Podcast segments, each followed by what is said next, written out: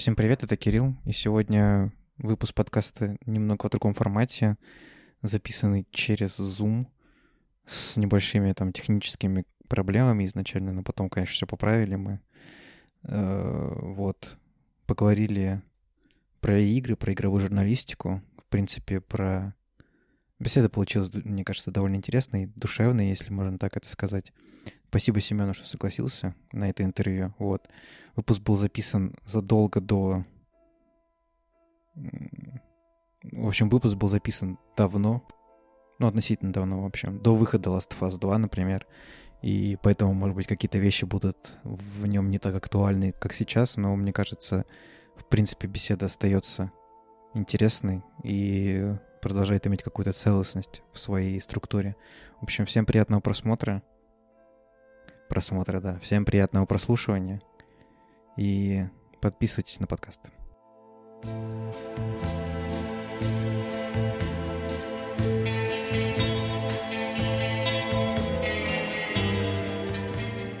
Всем привет, с вами подкаст 18.00 и с вами Кирилл. И сегодня я пытаюсь через интернет записать впервые подкаст, и со мной вместе составляет мне компанию в этом Семен. Здравствуй, Семен. Привет, Кирилл. Э, Семен Кудряшов. И я тебе скажу... Такое ощущение, что с нами еще третий чувак говорит. Я такой, привет, Кирилл, Семен Кудряшов. Меня зовут другой человек, да.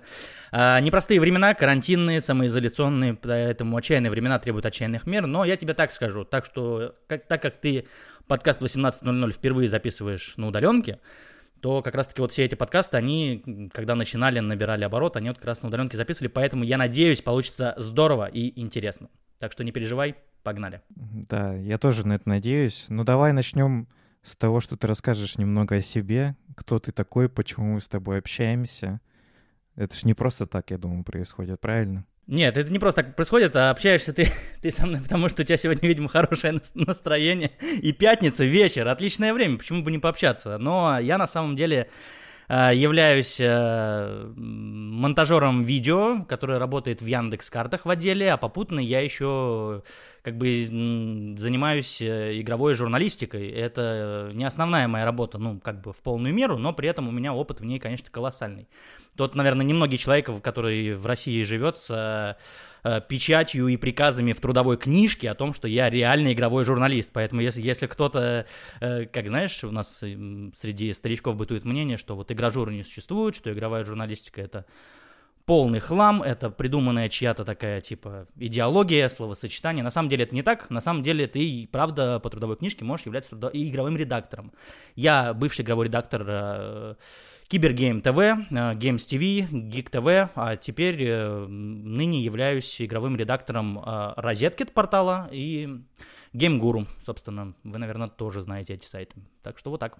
Ну, в первый раз я тебя, о тебе узнал, скажем так, через Бисовского, потому что я был давно на него подписан, еще с, со стародавних времен, когда он свои видео писал на английском языке и писал типа review какой-нибудь JRPG, какой очень старый и замудренный, там, не знаю, на PlayStation 3 или на каких-нибудь старых играх.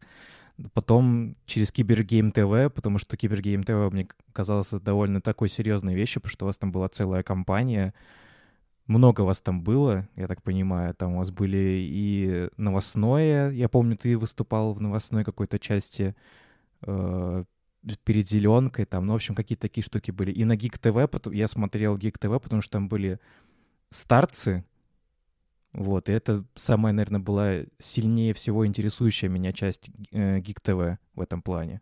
А, ты, кстати, очень хорошее сказал сейчас слово, э, интересующее, потому что у Geek TV был такой как бы тезис, э, точнее слоган, да, интересное для интересующихся, то есть контент для тех, кто интересуется, вот делали типа интересно.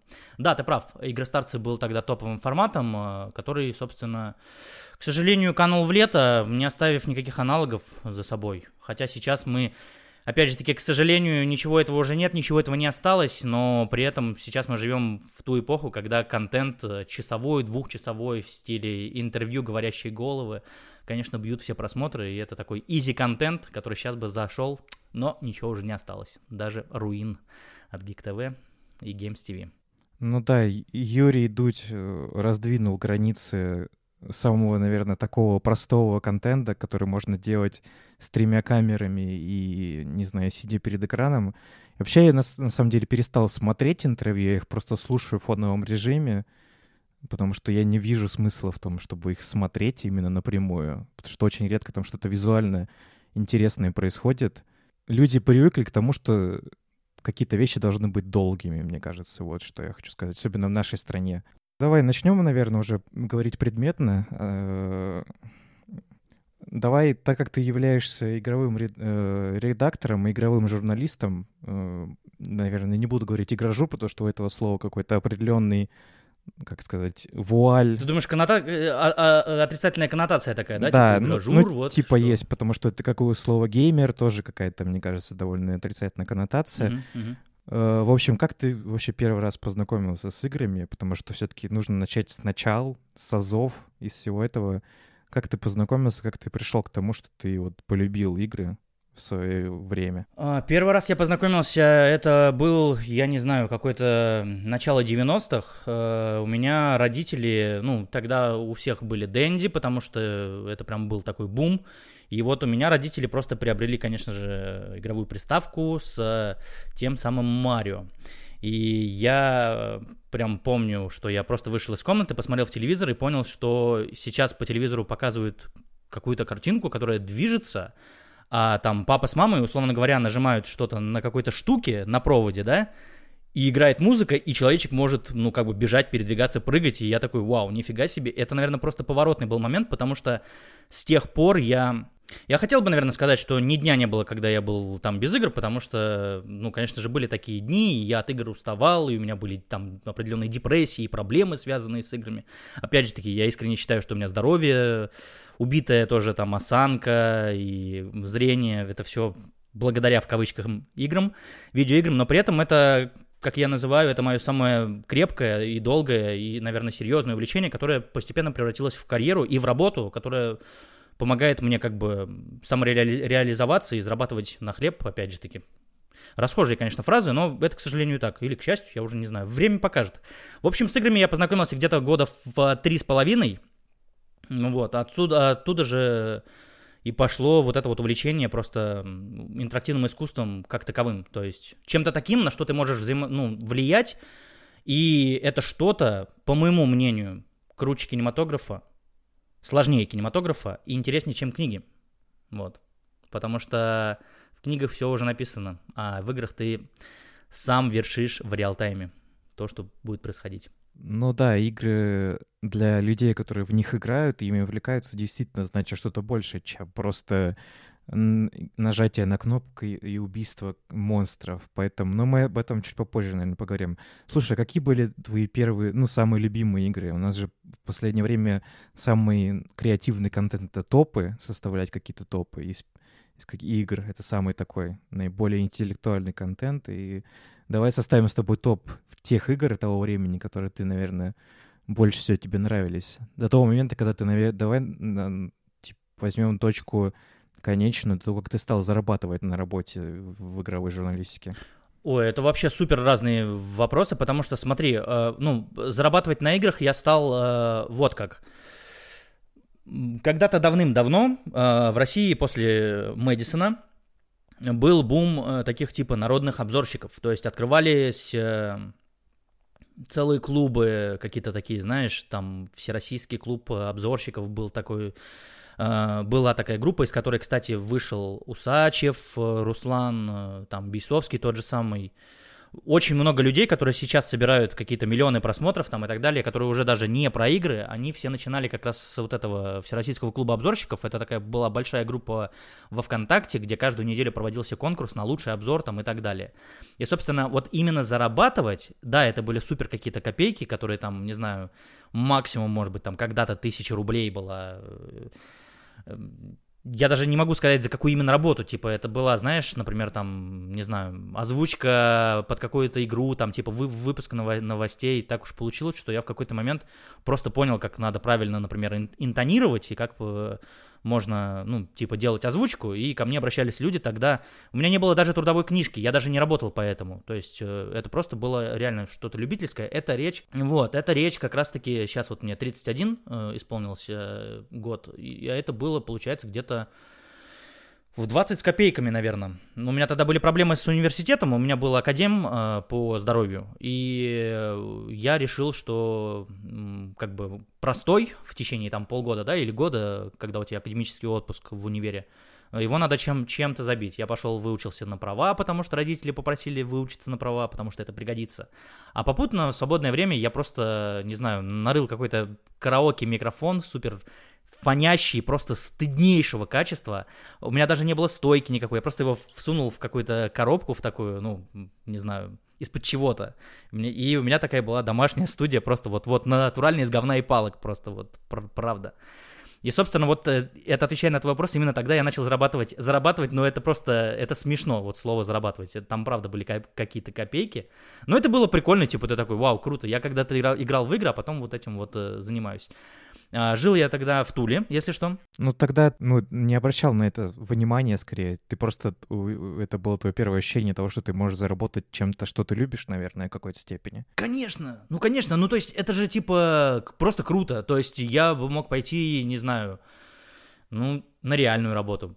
Хотя я был на, на всяких много реальных работах, и это, блин, это, конечно, отдельная тема по поводу того, как у нас вообще в России можно это все делать. Я не хочу в это вдаваться даже нисколько, но проблема в том, что как раз-таки вот этот вот опыт, как бы такой супер домашний, супер, э, не знаю, как это назвать, деревянный, самопальный, он э, мне дал какую-то базу, за которой потом просто меня пригласили как раз уже на работу в Москву, на тот самый Кибергейм ТВ где у меня пошла уже карьера, ну, уже прям реально по трудовой кни- книжке. То есть сначала я был режиссером монтажа, я монтировал видео, а потом просто так уж получилось, что я просто стал писать про игры, больше стал писать про игры, больше стал рассказывать про, про игры.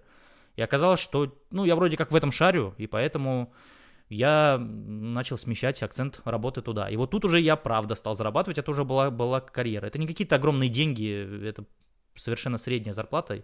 Опять же таки, если вот просто интересно, зарплата тогда, на тот момент она где-то, знаешь, год 2013, мне кажется, 2014 год, это сколько лет назад? Где-то 7 лет назад. Э, на тот момент зарплата была 60 тысяч рублей в Москве, и это, ну, этой зарплаты хватало на то, чтобы сообща в складчину снять квартиру, чтобы питаться каждый день, ну, покупать какую-то там одежду, недорогие покуп, покупки и так далее. Вот. Просто если кому-то просто интересно, я, я, к сожалению, вынужден констатировать тот факт, что сейчас за 7 лет мало что изменилось, и если вы ну, хотите попасть, например, в эту профессию или что-то такое, я боюсь, у вас не получится, даже находясь в Москве, выйти вот за пределы 60-70 тысяч рублей, занимаясь играми. Давай тогда уже, наверное, конкретно поговорим про опыт твой первый, первый опыт работы игровым журналистом и твои какие-то ощущения. С чем ты столкнулся, когда начал этим заниматься уже не, как сказать, не дома, а более профессионально? Mm-hmm. Да, это определенно можно назвать более профессионально, потому что одно дело, когда ты дома, например, ну, знаешь, у нас вообще... Я бы хотел, наверное, чтобы ты задал впоследствии вопрос, э, проблема, ну, игровой журналистики в России, отечественной, да, чем это, почему это не мировая журналистика и так далее, потому что, как минимум, мы являемся, эм, как сказать, переработкой, то есть все новости происходят на Западе, с разницей там во сколько-то часов. Мы просто их переводим и просто выдаем. Мы, по сути, работаем руб рупором. У меня есть там подобный вопрос, он немного в другом контексте, как бы, но давай продолжим. Ну хорошо, раскроем его, или уже я сейчас его просто уже до конца добью. И суть в том, что как раз-таки проблема всего этого складывается в том, что у нас игровая журналистика, по большому счету, это довольно ленивое занятие. Это просто перевод э, чужих трудов, э, это просто ретрансляция чужого мнения, как правило. И поэтому ты спрашиваешь, с чем я столкнулся? Я столкнулся с э, охреневанием от того, что ты тебе поручают редакционное задание, поехать с оператором под его ответственность, под подписанную технику и так далее, в какую-то там из суббот, по-моему, или воскресений, на другой конец Москвы, на кубок Москвы по причем это сейчас практически дословно, по компьютерному спо спорту, это даже не киберспорт было, это отдельно была Федерация компьютерного спорта, и мы поехали на чемпионат по FIFA. То есть я приезжаю в какое-то помещение, где сидят люди. Это не была игра мира, это не была какая-то, знаешь, а, стильная тусовка в стиле Wargaming, где женщины в клевых нарядах разливают... Такой, типа, Да-да-да, разливают вискарь и нанимают приглашенных артистов. Это было какой-то хрен пойми помещение в каком-то МФЦ. И я столкнулся с тем, что, типа, чувак, ну, типа, оно происходит прямо сейчас при тебе. И мне нужно было взять интервью э, на английском языке у корейского э, спикера, еще у одной девушки-киберспортсменки, еще там у одного парня и так далее. И я так сильно переволновался. Мне кажется, что это видео явно где-то есть в интернете. Я там пытаюсь и по-идиотски просто шу- шутить, при этом видно, что меня там потряхивает всего, трясет, но это прям яркое воспоминание, потому что тут я понял, что, блин, подождите, вот вы говорите, что игровой журналистики ну, не существует. Ну вот стою я с микрофоном, с оператором, у нас есть техника, за которую мы отвечаем башкой, а у нас есть редакционное за- задание, множество людей, которых надо опросить, причем не, на, не на своем родном даже языке, типа, вот же она, жур- журналистика, понимаешь? Вот, наверное, вот это самое такое серьезное первое было впечатление, которая э, прям вот стар- стартовала, наверное, всю мою дальнейшую раб- работу вперед. Давай тогда, если ты уж начал, завел тему э, про нашу российскую журналистику, игровую журналистику. У меня просто мое какое мнение по поводу журналистики. Журналист, я писал, когда тебе мы с тобой заранее э, спис, э, списывались, я тебе писал перечень вопросов, и просто мой вопрос как бы был такой, что осталась ли до сих пор игровая журналистика в России? Это журналистика пресс-релиза. Под пресс-релизом что я понимаю? Это типа написать постфактум обзор на игру или какой-то новостную перевести колонку. Потому что, например, сейчас же есть замечательный всеми любимый, нелюбимый Джейсон Шрайер, который недавно уволился из Катаку и перешел в Bloomberg. Вот, и который выпустил книгу, которая более журналистская, потому что она говорит э, в меньшей степени о игровой индустрии, а в большей степени о проблемах именно игровой индустрии с точки зрения социальной проблемы, а не типа просто про механики, геймплей и там, не знаю, мыльное кинцо. Или, например, ну, по-моему, Андрей Подшибякин, э, бывший редактор GameXZ, выпустил тоже подобную книгу, которую я пока еще не читал. Она мне лежит на полке, надо будет ей заняться. Примерно про то же самое, только про нашу игровую индустрию. В общем, суть вопроса моя такова, что наша журналистика, она осталась такой же, типа просто обзоры и железо или игр и просто новостные сводки, или она все-таки каким-то образом пытается уже стать нормальной журналистикой, типа с расследованиями и с каким-то в, в попыткой людям объяснить, что игры делают не просто какие-то там роботы, а делают их обычные люди, такие же, как и вы. А, так, да, я просто ремарку внесу про то, что, ну, про книгу Джейсона Шрайера ты имел в виду «Кровь, пот и пиксели», а про книгу Подшибякина, вот это вот новая про игры, я не помню, честно говоря, ее название, но я помню, что у нее просто омерзительно задизайненная обложка, ну, это просто, это привет Советский Союз, вот такая вот там обложка у этой книги, мне кажется, противопоказано такие э, обложки выпускать в книге на такие темы. Если эта речь в этой книге идет не, не про калькулятор, вот этот вот, ну погоди, где волк ловит яйца. Ну ладно. Мы, меня больше э, интересует наполнение книги, чем дизайн. Да, ее, нет, наполнение там отличное. Там наполнение отличное, там как раз э, взят вот этот вот срез того периода. Короче, там очень крутое наполнение, и если помнишь, там даже был такой небольшой скандал в Твиттере с одним из разработчиков, не помню какой студии, по-моему, из, из Remedy, что ли. Чувак был против того, что Подшибякин в книге назвал отечественной игрой Сталкер, хотя Сталкер была украинской, ну, как бы... Ну, это вопрос контекста уже, мне кажется. Как бы. Да, это вопрос контекста совершенно. Проблема в том, что наша, инду... наша индустрия российская, она очень не самостоятельна в этом плане, потому что все-таки Украина, наверное, больше сделала для игрового, и даже та же самая Белоруссия больше сделала, чем, наверное, Россия для игр э, СНГшных и русских, чем сама Россия. Но это уже вопрос немного другой. Ну, GC, опять же таки, та же самая, да. И э, ты спрашивал про вот эту вот журналистику пресс-релиза. К сожалению, да, опять же таки. Почему? Потому что это easy контент, потому что это собирает, потому что, в принципе, у нас, к сожалению, э, все СМИ игровые, ну, какие? Ну, ДТФ, Канобу, Игромания, э, VG Times, VG Times, да, Game Guru и так далее. Все эти ресурсы, все топовые ресурсы, основные ресурсы, они держатся исключительно на отмотке вот этих вот рекламных баннеров и так далее. То есть трафик в первую очередь. Трафик в первую очередь, скорее, э, соответственно, значит, надо всегда время ко времени выпускать одни и те же новости, одни и те же пресс-релизы, одно и то же все, потому что пользователи это гуглят, пользователи это находят и так далее, и так далее. Это дебильная тенденция, это уродская утопия, которая, к сожалению, э, пока на данный момент за неимением альтернативных способов э, заработка это является единственным ну, источником дохода. Поэтому у нас журналистика э, российская игровая, она журналистика, правда, пресс-релиза. Это так было, это так есть, и это так точно будет. Единственное, кто пытался это изменить, это как раз-таки Geek TV, э, введя платную подписку, которая нахрен провалилась и которая просто стала, наверное, для всех уроком о том, что ну, пока еще не время. Вот. И я... Суть э, была в том, что просто пользователь платит ежемесячную, ну, какую-то сумму, да, и при этом он не видит вообще никакой рекламы, при этом ему не навязывают ничего, при этом нет ни одного там продажного обзора, при этом никому чемоданов никаких не заносит и так далее, и так далее. То есть честно, прозрачно и никому не, не нужно. К сожалению, был такой итог, такой финал. Потому что, я тебе так скажу, все подписчики, которые были в самый пиковый момент на Geek TV, ежемесячных э, сборов с этих подписчиков не хватало бы даже, чтобы оплатить зарплату ну, двум-трем сотрудникам из огромного штата, это не считая просто аренды, а, оборудования и так далее. Короче, это просто, это нереально было, это было невозможно. Ну, мне кажется, часть типа проблемы немного с подпиской была в том, что она появилась раньше, чем появились подписочные сервисы у нас в России, и в том числе Patreon, который и Boosty, или как эта штука называется, ты сейчас... Boosty, да, Boosty, Boosty мейловская. Которые да. как-то привили людям, э, как сказать, э, привычку... Культуру платить?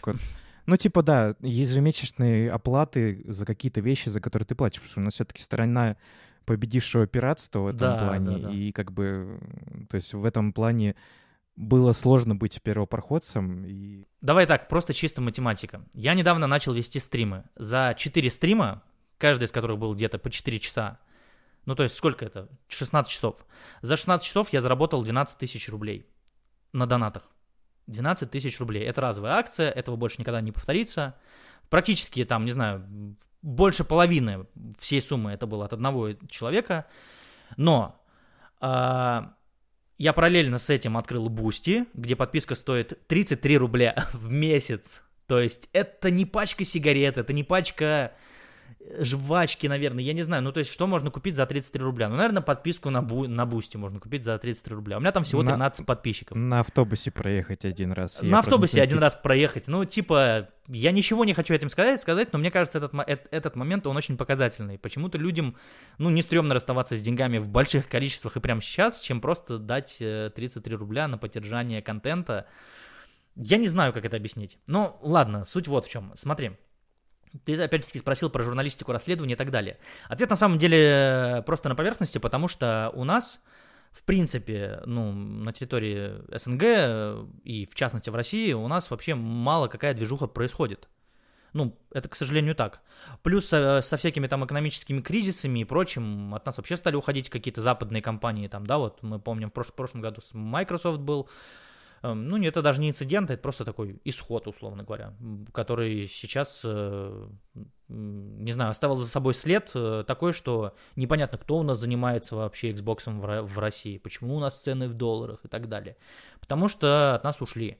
И от нас, скорее всего, уйдут и дальше будут уходить. Потому что вот у нас, например, в Питере есть команда, да, которая занимается там, вот они портировали Ведьмака на Switch. Да, да, да, я знаю. И Хейла да. они портировали. Да, и вообще у нас, кстати, в, кто вот у нас, гай, гайджины есть, которые там э, делают War Thunder, и люди, которые как раз-таки делали э, одни из первых делали игры на консоли прошлого поколения. Это, по-моему, Blade of Times, что ли, они делали, я, я не, не, не помню. И суть в том, что ну, а кто у нас еще есть? У нас ближайшие там подвижухи, опять же таки, вот если ты говоришь про расследование, это надо ехать э, в Киев, как минимум, где находятся юбисофтовцы, которые тоже занимаются, там, не знаю, а, Far Cry 5, они какую-то часть сделали, я точно знаю, потому что я на днях смотрел доклад как раз одного из разработчиков, э, он рассказывал про New Dawn, как раз, как они делали вот это дополнение стендалон, они же допиливали э, Assassin's Creed Unity и так далее,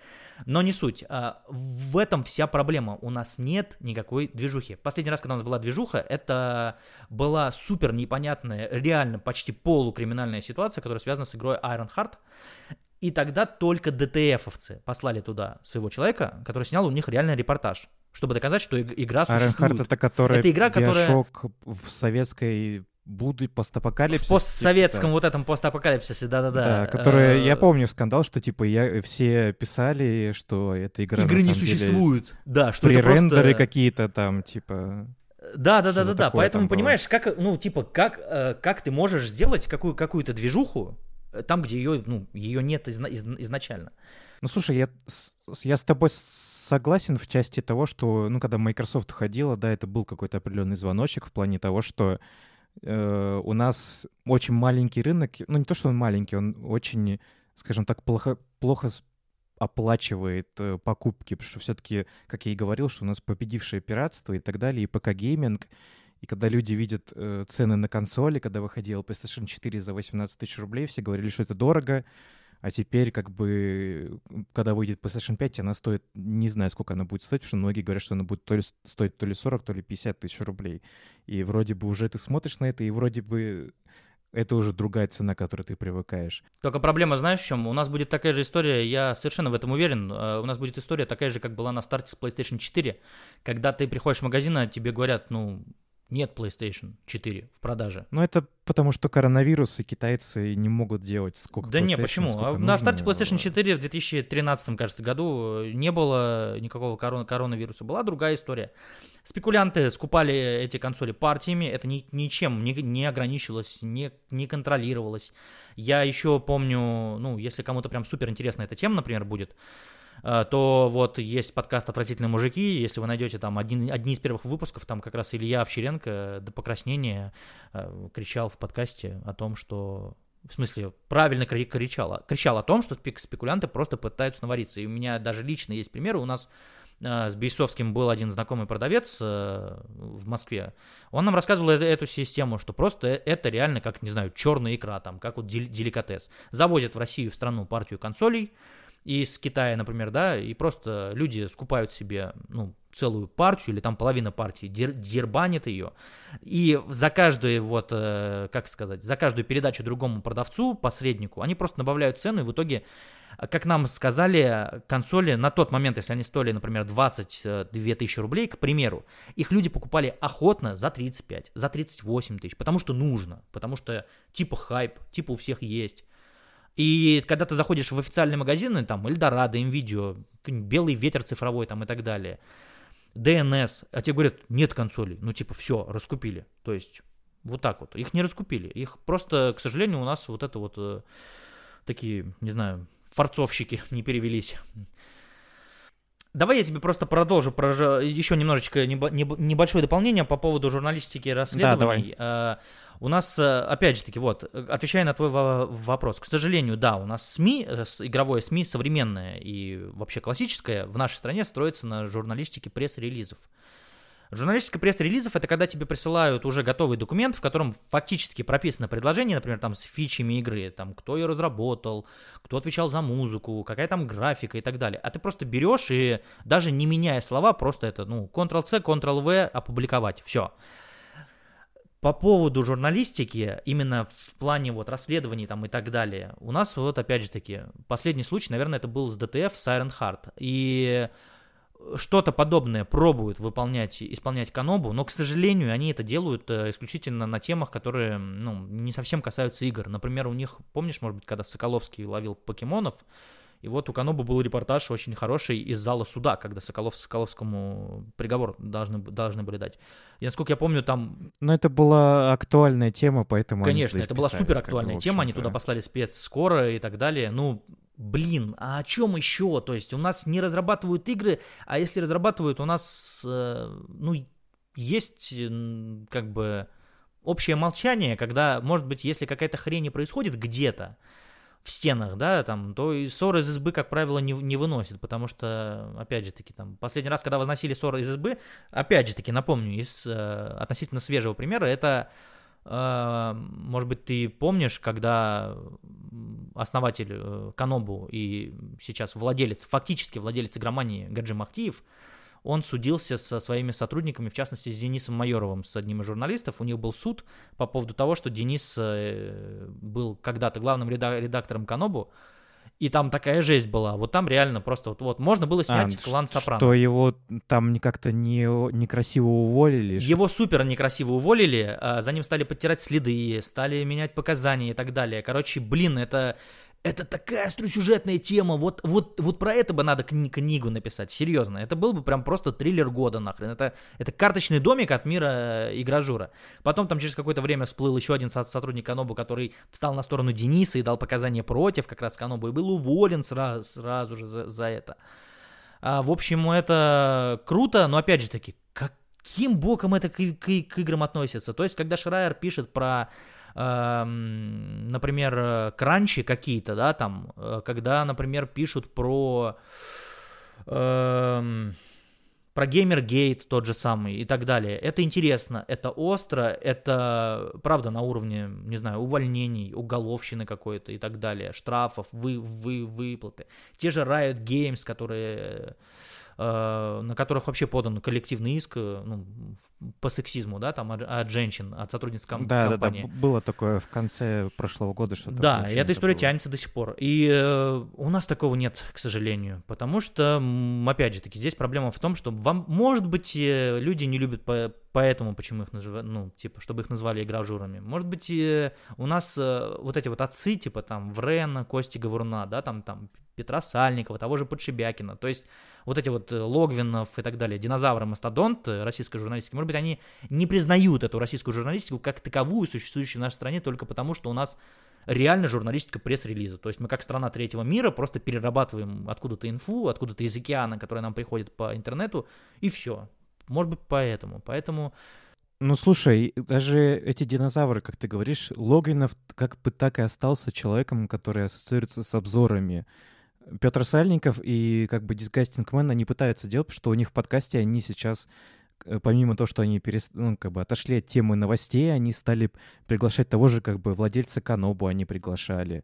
Они приглашают игровых разработчиков. У них там с Unreal Engine какой-то конкурс был. То есть они что-то пытаются делать в общей-то массе.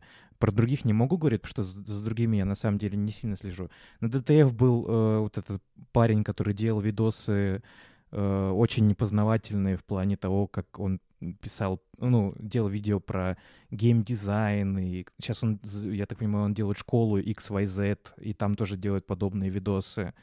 Э, то есть какие-то попытки-то, в общем-то, есть, но э, я же не говорю, что почему наши не говорят про нашу игровую журналистику. Так они могут же и как бы делать ну, как бы, э, на русском языке контент про западную игровую журналистику, рассказать про тот же самый, как бы, вот сейчас вышла книга про Doom. Это же интересно э, почитать про Кармака и Ромера. Потому что, ну, по факту русские, как бы, люди, ну, там, русские геймеры про это как, ничего не знают. А это огромная история, потому что Кармак — это столб программирования, которого сейчас работает в Oculus, и как бы в общем-то целом он признан не только в игровой индустрии, но и как бы в принципе в программировании и в IT. Почему как бы только сейчас происходят эти подвижки, я, если честно, ну не очень понимаю, потому что это тот же самый ленивый контент, по факту перевод каких-то материалов, но просто более глубоких, в отличие от того, что ты переводишь новости про Assassin's Creed Valhalla, как, за кого ты там будешь играть, или сколько там будет кораблей, или какого размера там будет карта.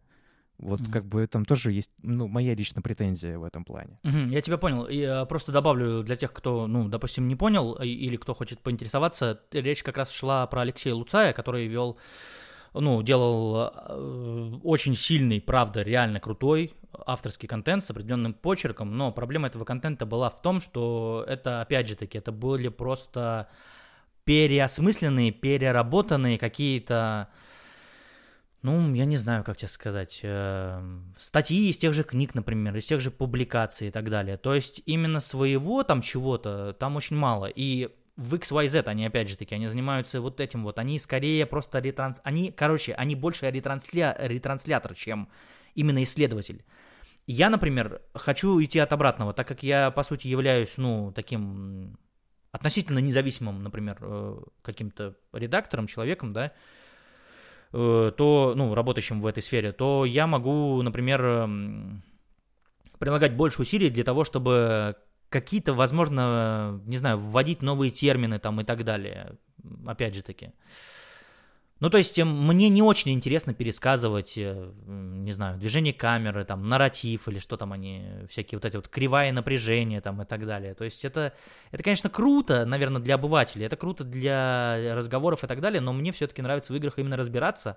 И как раз-таки этим изначально занимаются на Западе. У нас почему-то этим люди не занимаются, потому что, может быть, это хреново оплачивается, может быть, это плохо смотрится на Ютубе там и так далее. Поэтому, да, ты прав, изи-контент, э, ленивый контент и так далее, топы. Лучше это, чем... Ну, то есть, надо понимать, за, зачем сюда идти. Если вы хотите здесь заработать на этом, блин, это утопия, правда. Если, если вы не Антон Логвинов на Chevrolet Camaro, то это утопия, зарабатывать деньги на, на играх в, в России. Поэтому, потому что здесь нет движухи, потому что здесь нет скандалов и так далее. Я, опять же таки, еще вспомнил очень крутой пример. Про скандал был э, с ранним анонсом, сливом э, Канобу э, пресс-релиза Deus Ex Mankind Divided.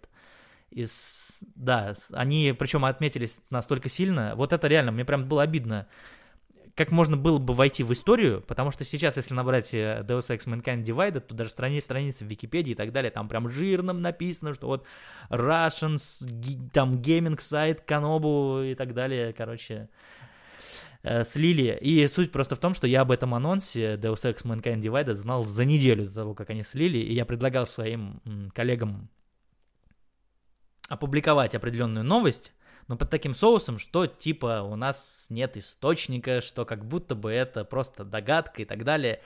И просто мы не рискнули, и в итоге я вот так вот ходил и кусал локти, а потом, когда люди вошли в историю, я подумал, блин, это мог бы быть я.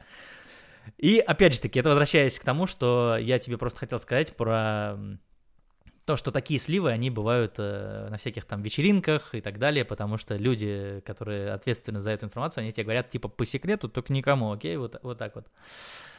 Ну, просто вдруг это кому-то тоже был, будет интересно такое вот дополнение просто. Что у нас журналистика в России работает еще и так, что у нас люди очень много встречаются друг с другом, э, вкусно кушают, пьют и разговаривают. Ну, понятно, у вас общая, общая тусовка, как бы это все как бы цеховая штука, это все как бы нормально. Слушай, я хотел все-таки, вот, вот знаешь, ты все-таки правда считаешь, что, вот, например, э, делать ретрансляцию, ну как вот делал на ДТФ, я, к сожалению, а, Куцай, правильно? Я просто... Луцай, Луцай, Луцай, да. Луцай, Алексей Луцай. Да, да, как делал Алексей, ты думаешь, это типа не, неправильно, потому что мне кажется, что это какое-то будет подспорье для того, чтобы все-таки расти и переходить к, вот, к той журналистике. Причем, как бы я не считаю, что Шрайер держит что-то супер крутое, потому что мне э, к нему же есть огромная претензия, что он это все, что он э, делает, это ну по большей степени не про игры.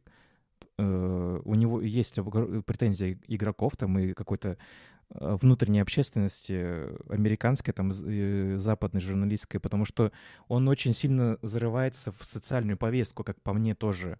И там очень мало как, какой-то личностной штуки, и он мало говорит про сами игры, а больше говорит про вот эту вот э, social justice warrior штуку, которая в Америке очень сильно зарабатывает деньги на этом. Вот как Анита Саркисян та же самая, которая Э, все игры хайла и на этом сделала себе огромную репутацию, что якобы игры делают что-то плохое с твоим мозгом и так далее. Вот как бы... И просто мне кажется, что это тоже же неплохое подспорье. Ты так не думаешь? Ну, в плане ретрансляции. Потому что никто у нас в России, ну, не любит русский... Ну, а, точнее, не любит э, читать статьи на английском языке э, каких-нибудь конференций разработчиков. А это же тоже огромные пласты, и они довольно интересные. Ну, смотри, по поводу того, что ты сейчас упомянул э, в конце, да, вот этого пассажа, это, опять же таки, это узкоспециализированная штука, которая даже, э, она даже по профессии не всем журналистам нужна, опять же таки, ну, игровым журналистам в России. Э, я, кстати, понял эту проблему. Вот сейчас мы с тобой записываем уже 40 минут. Вот мне все сложнее и сложнее каждый раз это словосочетание игровой журналист произносить. У меня неуютная такая полукринжовое ощущение, потому что... Ну, ну вот я, те, я тебе про это и говорил. Да. И смотри, суть просто в том, что... Нет, ну когда я, например, даю какие-то комментарии или интервью, у меня написано там Кудряшов Семен, игровой журналист, потому что, потому что люди так сами подписывают, а я типа не против. Ну и пускай, круто же. Э, и э, суть в том, что, смотри, Шрайер, во-первых, выступает э, таким аналогом современного э, такой профсоюзмен. Он типа, э, по сути, борется за права тех людей, силами которых нам с вами предоставляется возможность играть вообще в видеоигры как таковые. Потому что если этот человек не напишет статью об, об очередных кранчах в Rockstar э, Games, то хрен его знает. Может, мы никогда в жизни не увидим GTA 6. Поэтому пускай пишет, пускай там SGW, пускай там Саркисян. Это сейчас вообще у них мода такая, культура. Я, кстати, уверен, что это проходящая тоже тема. Это просто сейчас так же, как движение МИТУ и всякие вот эти гейты, геймер-гейты и так далее. Все это пройдет. Э, останется после этого, не знаю что, что-нибудь после этого, наверное, останется, но перекинем внимание на другое, не суть. То, что ты говоришь именно про Россию, а, и я еще к тому, что Шрайерт это делает, почему? Потому что он такой один, как бы, в мировом, да, понятии по сути, это просто имидж, мне кажется. Он просто случайно угадал э, свою стезю и будет глупо с нее сворачивать, потому что он станет просто одним из миллионов рецензентов обычных. Ну, скорее всего. Безусловно, я понимаю, почему он это делает. Просто это писать про кранчи в Rockstar, мне кажется, и там и так понятно, что игры, которые огромные, типа God of War, Horizon, э, Red Dead Redemption, они и так делаются в кранчах просто потому, что это огромные проекты и люди там страдают, но делают это, ну, как бы по большей степени по своей воле, просто потому что... А, помнишь, э, вот, геймдизайнера Кори Барл, э, Барлога, плакал, да, который... Плакал потом, когда э, увидел оценки, Плакал, да. он плакал, да, когда увидел оценки. Я, я, я клянусь, человек не может плакать просто так, это просто вложено туда душа, труды, миллиард килограммов нервов туда вложено в God of War. Поэтому, да, конечно, такое бывает. Это, наверное, с точки зрения трудового кодекса там и так далее, это, это не круто, это не клево. Но опять же таки, мы говорим, блин, видеоигры все-таки это и больше искусство, наверное, чем продукт, хотя с этим очень многие спорят люди, и зря спорят. Ну, мне хочется считать, что зря, потому что я искренне считаю, что это все-таки одно из самых сложных интерактивных искусств. И как любое искусство, э, ему надо, видимо, отдаваться целиком и невзирая на зарплату, на усталость и состояние здоровья. Может, это меркантильно ну, звучит. искусство рождается в страдании. Да, может да. быть, это меркантильно звучит, но самые клевые штуки получаются именно на грани просто сум сумасшествия, когда ты уже просто, не знаю, второе дыхание открывается, и до седьмого пота работаешь. Мне кажется так. М Э, про то, что ты говоришь, про то, что почему я считаю, что плохо то, что делает, например, Луцай у нас в России, это плохо. Я не говорил, что это плохо, я просто говорю, что это не круто. То есть в этом ценности, ну, она есть, но она не такая, как она вот изначально в первоисточнике. Потому что в первоисточнике люди прям именно докапывались. Они вводили термины новые, они придумывали, как это все работает. Опять же таки, вот сейчас, например, есть... Э, я уже, наверное, год пятый пытаюсь понять сам и донести до людей такое понятие, как э, иммерсивность. То есть, э, что это нахрен такое вообще? Ну, то есть, как это описать? Описывать это должен, видимо, психолог или я не знаю, кто это должен, ну, то есть... Такие люди, ну, то есть это понятие введено не у нас, опять же таки, оно введено на Западе, конкретно в Америке там и так, и так далее. И э, Луцай, опять же таки, он просто делает контент, который, по сути, тоже ретранслирует, но нет, это точно неплохо, как база, как ты правильно заметил, это хорошо. Более того, это говорит лишь о том, что у нас намечается тенденция, э, все знают, да, что мы отстаем от Запада во, во всем. В музыке, в живописи, в видеоиграх, в кинематографе совершенно точ, точно, в книгах. Жалко, что в книгах, потому что все-таки классическая русская литература э, и советские произведения, и они все-таки клевые. И э, я тебе просто, просто к тому, к тому, что пускай такой контент будет в современной России, пускай такой контент будет на Ютубе, как, как у Луцая, но только с той, с, те, с той оговоркой, что это когда-нибудь жутко, прям очень круто мутирует в нечто большое, что мы будем придумывать термины, что вот на нас будут ссылаться тот же Шрайер, например, понимаешь? А пока у нас единственный момент, когда на нас ссылались, точнее два момента, это вот когда Канобу слили релиз Deus Ex Mankind Divided, и когда Логинов э, взболтнул о том, что Horizon Zero Dawn появится на, на ПК. Все, больше на нас не ссылались. Обычно ссылаемся мы на Запад. Слушай, а как ты в целом относишься к тому, что вот э, в Америке появилась такая вот тенденция говорить о внутрянке какой-то своей? Потому что все в индустрии, ну, как бы как и игровые журналисты, и как и сами разработчики, прекрасно понимают, что происходит внутри студии. Просто они об этом, ну, как бы не афишируют и не говорят. Э, и, ну, и все друг друга понимают, что, например, я слушаю подкаст Галенкина про как и господи, как делают игры. Да, как делают игры. Я просто забыл, как второго человека зовут причем он живет в Калининграде, жил в Калининграде. Ты, про, ты про Кузьмича в смысле? Да, да, да. Ага. Вот. И как бы они же как раз-таки то, своим этим медиа условным пытаются же под, ну, как бы поговорить об этом, внутрянке какой-то, именно в рамках российского вот этого всего игра, игрового. В Америке просто это как-то глубже получилось у Шрайера, чем у, пока получается у, вот у нас в России. Как, как ты к этой вообще тенденции относишься, к шрайерщине вот этой вот? Шрайерщина. Причем... Ну смотри, во-первых, подкаст Галенкина это все-таки больше B2B такой подкаст, а не B2C. То есть это, это больше интересно для его коллег, например, а не для слушателей. Там и темп такой, и ритм такой, что ну, слушай, мне, мне сильно было интересно слушать его, потому что мне было интересно слушать людей, которые делают игры. Мне все... Просто я... у него немного... У этого подкаста это не проблема, а просто его фишка о том, что они э, как бы говорят про вещи и не пытаются их не пояснить, наверное, про более вот. простой аудитории. А я... Вот, вот, вот, да. Это, э, и знаешь, есть вот подкасты развлекательные, есть познавательные, вот их точно не развлекательные, но познавательные. Это, не, это неплохо, это круто, но это все-таки специфичный контент. Но ты же, ты же меня спрашиваешь про то, что почему такая тенденция, да, в Америке есть. Мне кажется, все просто, потому что, во-первых, эта тенденция, она вообще как бы покатилась шаром после... Я боюсь, что это началось э, Давай так, если вообще все события в мире связывать, я просто сейчас не хочу прям супер параноиком показаться, но, возможно, это все началось с Харви Вайнштейна, с движением МИТУ, когда люди подумали, что подождите-ка, а типа лапать за жопу на рабочем месте, это типа ненормально? Дай-ка дай я, я, выс, я выскажу про это. Как это было, собственно, в Riot Games. А, за что они сейчас должны по судебному иску отдавать миллионы и так далее. Может быть, раньше не думали, типа, да, у нас есть какие-то внутриковые проблемы, как я ранее вот говорил, ссоры из СБ не выносили, потому что, ну, типа, да это нормально и прочее.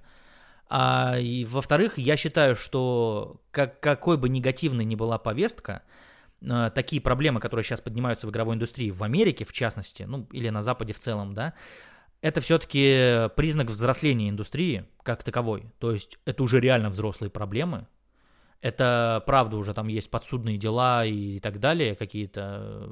Я считаю, что это круто, это нормально. Опять же таки, нам как обывателям это добавляет просто больше драмы, за, за этим просто попросту интересно следить, вот и все. И... Ну, понятно, это в реалити-шоу превращается. Конечно, это превращается в реалити-шоу, но я тебе скажу так, к счастью, я совершенно точно уверен, я где-то просто слышал эту мысль о том, что я, правда, ее слышал, может быть, в каком-то видео или подкасте, связанном с кино, но там говорили, что тенденция такова, что вот это мету сейчас оно прогремит, это движение, да, и феминизм и так далее, все это просто потом уйдет, и на это место придет что-то другое. Я надеюсь, что это правда отгремит, потому что все-таки мне немножко, наверное, неприятно, когда в игры влезают такие вот темы, когда в игры влезают люди типа Анита Саркисян и, и так далее, без всякого там хейта, да, без всякого позиции по поводу нее, я ничего не берусь утверждать, но просто мне бы хотелось, чтобы игры не связывали ни с какими-то там перестрелками, расстрелами, с психическими отклонениями и так далее, чтобы видеоигры все-таки оставались не каким-то там политическим инструментом, например, чтобы про... вокруг них не было такого скандала, как это было с Company of Heroes 2, например, в России, как это было с uh, No Russians uh, миссией в Call of Duty Modern Warfare 2 в России, опять, опять же, как это было в ремастере Call of Duty Modern Warfare с этим солдатом G12. э, с этой миссии, где дети убивают солдата русского. Э, и как тебе объяснить? Мне нравится, когда игры добываются, когда, например, об играх узнают мои родители, условно говоря, или там кто-то соседи, или люди поста- постарше. Но мне не нравится абсолютно, когда об играх узнают только после того, как э, в новостях говорят, что очередной школьник пришел в, в класс и всех расстрелял, потому что он переиграл в GTA, например. То есть это просто трэш. Вот. Это, я просто это связываю с теми проблемами, про которые ты мне говоришь, вот эти вот тенденции, взрослые проблемы, взрослые последствия, как, как бы вот. Я, я, я бы хотел, чтобы это ушло. Вот, вот так вот. Мне не нравится эта тенденция, но я признаю, что эта тенденция, она просто нам подкидывает больше драмы, она нам подкидывает больше позиций, больше споров. И это все равно какая-то движуха. Просто я лично нападки на видеоигры э, отношу больше к тому, что видеоигры — это новые медиа, и старые медиа пытаются просто затоптать новое, чтобы остаться впереди, потому что видеоигры уже зарабатывают больше, чем кино, и уже не первый год, по-моему. Ух ты, мне, кстати, это очень нравится такая твоя позиция. Я впервые слышу такое мнение по поводу того, что... Да, хорошая аналогия. Типа, знаешь, дедов, дедовщина такая условная происходит. Но не то, что дедовщина, просто это, это было и с, и, с, и с книгами, и с радио, и с телевидения было также, когда э, с радио говорили, из газеты, с книг говорили, что если ты будешь смотреть телевизор, ты отупеешь как бы и кино считали безумно насиль... насильственным, и что дети не должны его смотреть. Как бы, мне кажется, это все такие вещи, когда да, вот все-таки устоявшиеся какие-то, как сказать, дедушки э, понимают опасность э, того, что они просто теряют свои позиции. То же самое, как с Netflix, потому что нападки, например, Оскаровской киноакадемии на, на стриминговые сервисы — это довольно понятная штука, просто потому что они теряют деньги и теряют э, внимание людей. И так же, то же самое с играми происходит. Это как просто... Ну, знаешь, наверное, мне кажется, это прям страшно быть настолько ретроградной культурой, чтобы вот настолько переживать по поводу молодой крови. Хотя, опять же таки, знаешь, не знаю, ну, Кинематограф, наверное, тоже не стоит на месте, ну, в целом-то. Ну, видишь, люди-то не, не очень быстро меняются, особенно люди, которые уже давно работают в индустрии и в возрасте. Э, для них это большая проблема, потому что они думают, что они теряют свои работы, теряют свои доходы. А все-таки люди любят защищать свои деньги и свои доходы, особенно в Америке. Да, знаешь, очень-очень хорошая, да. Да, мне нравится такая точка зрения определенно, но опять же таки, я к тому, что все-таки блин, давай резюмируем, пускай места хватит всем на этом рын- рынке. Короче, все оплатим, всем заплатим. Главное, не ругайтесь, не ссорьтесь. Давайте нам просто прекрасные продукты. Вот, желательно без кранчей, чтобы свое здоровье на этом не оставлять. Вот так вот. Да, давай тогда все-таки вернемся к тебе в большей степени. Смотри, ты вот э, ты начал работать игровым журналистом. Э, у тебя мнение на, на игры и взгляд на игры поменялось? Какая-то произошла профдеформация вот это вот э, в связи с тем, что ты начала работать в, в игровой Совершенно точно, да. И это для меня в какой-то момент стало проблемой, потому что я перестал, э, во-первых, игры воспринимать как просто прикольную штуку, в которой я могу провести клево время и не обращать внимания на, не знаю, сюжет, графику там и так далее, какой-то вот pacing, да, который вот ритм есть в, в игре. И я в какой-то момент понял, что это, если ты, например, оператор и смотришь кино, наверное, ты смотришь кино с дергающимся глазом, потому что ты как оператор начинаешь подмечать какие-то косяки, или начинаешь во время фильма не расслабляться, а додумывать, как бы ты это снял бы по-иному. Вот так же и происходит здесь. Я, я дико не завидую людям, например, разработчикам видеоигр, потому что, наверное, эти люди вообще не получают никакого удовольствия, когда играют в, в игры, в хорошие. Э, они не могут насладиться чужой работой, мне так кажется. По поводу профдеформации, это, к сожалению, связано с очень такой типичной штукой. Есть такое понятие, как эмбарго, да?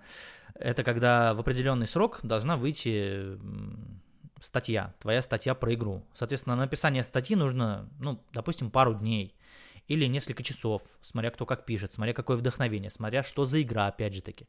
Последний мой такой случай довольно тяжелый. Это мои взаимоотношения с игрой дорогого нашего любимого богоподобного и солнцеликого Хидео Кадзима, это Death Stranding. И Death Stranding у меня оказалось практически за месяц до релиза, это было крутое чувство того, того, что ты типа избранный чувак, что ты один из немногих в мире, кто может прикоснуться, да, вот к игре, к самой нашумевшей игре года, к самой там типа офигеть какой ожидаемый, хайповый, и ты в нее играешь, и ты понимаешь, что тебя раздражает то, что она никак не заканчивается. То есть я на Death Stranding потратил где-то часов, по-моему, 40 или 50, я играл просто, ну, совмещая с другой работой все это, не спал, э, не ел, жутко раздражался, и я понимаю, что в какой-то момент я уже перестал получать удовольствие от игры, но мне нужно физически посмотреть концовку, чтобы о ней написать текст. Ну, как бы вот такая вот, да, шту штука. Поэтому да, про, про, про деформации есть. Те, то же самое у меня было, например, с Titanfall 2, когда мне игру дали в пятницу, в понедельник уже должен был вы, выйти обзор. Соответственно, ты э, сидишь в субботу и воскресенье, просто жутко, блин, проходишь кампанию для того, чтобы срочно написать текст, смонтировать, снять и так далее, и так далее. Вот тебе профдеформация. Соответственно, ты раздражаешься, ты устаешь, ты, не знаю, там не получаешь былого удовольствия. Ну, короче, это очень странно. А если, может быть, ты бы, например, задал бы следующий вопрос о том, что как бы это чувство остается навсегда или это можно исправить, я бы тебе ответил, что это можно исправить, потому что достаточно, чтобы в твоей жизни появилась совершенно рандомная какая-нибудь хрень, от которой ты ничего не ждешь. Не знаю, для меня, например, открытием было Mario Odyssey на Nintendo Switch. Игра, которой ты просто бегаешь за Марио, по сути, это мой путь игр начался, да, там практически 30 лет назад с, с этой игры. И ты просто бегаешь, прыгаешь, собираешь звездочки, Офигеть, вот это, вот это, вот это, вот это гейм, геймплей. Я в нее всадил двое выходных, я был просто счастлив, что я наконец-таки перестал думать про сюжет, потому что его там нет. Э, про графику, потому что она там супер простенькая там и так далее. Я играл просто в свое, в свое удовольствие. И мне кажется, что если у вас проблемы с играми, может быть, слышал такое понятие, у нас его, кстати, в России ввели, э, игровая импотенция. Наверняка ты такое слышал. Но я знаю, что Логвинов периодически, типа, он так говорит, что он отдыхает от игр летом, потому что я все-таки человек, который познакомился с игровой журналистикой через журнал «Игромания», потому что э, и для этого, поэтому для меня слова, фамилии типа Куз, Кузьменко, Ставицкий и Логвинов — это вообще как бы для меня самые главные фамилии. И вот он как бы, Логвинов, Антон, пропагандирует такую штуку, что он летом типа пере, просто перестает играть во все, какие можно игры, и просто отдыхает, чтобы соскучиться по ним. Как-то он так это, в общем, формулирует для себя так эту проблему. Ой, ну это, короче, знаешь, это прям жестко. А если летом, например, выходят какие-то супер крутые игры, и ты уже, получается, нарушаешь свой ну, летом вот обыч... обед.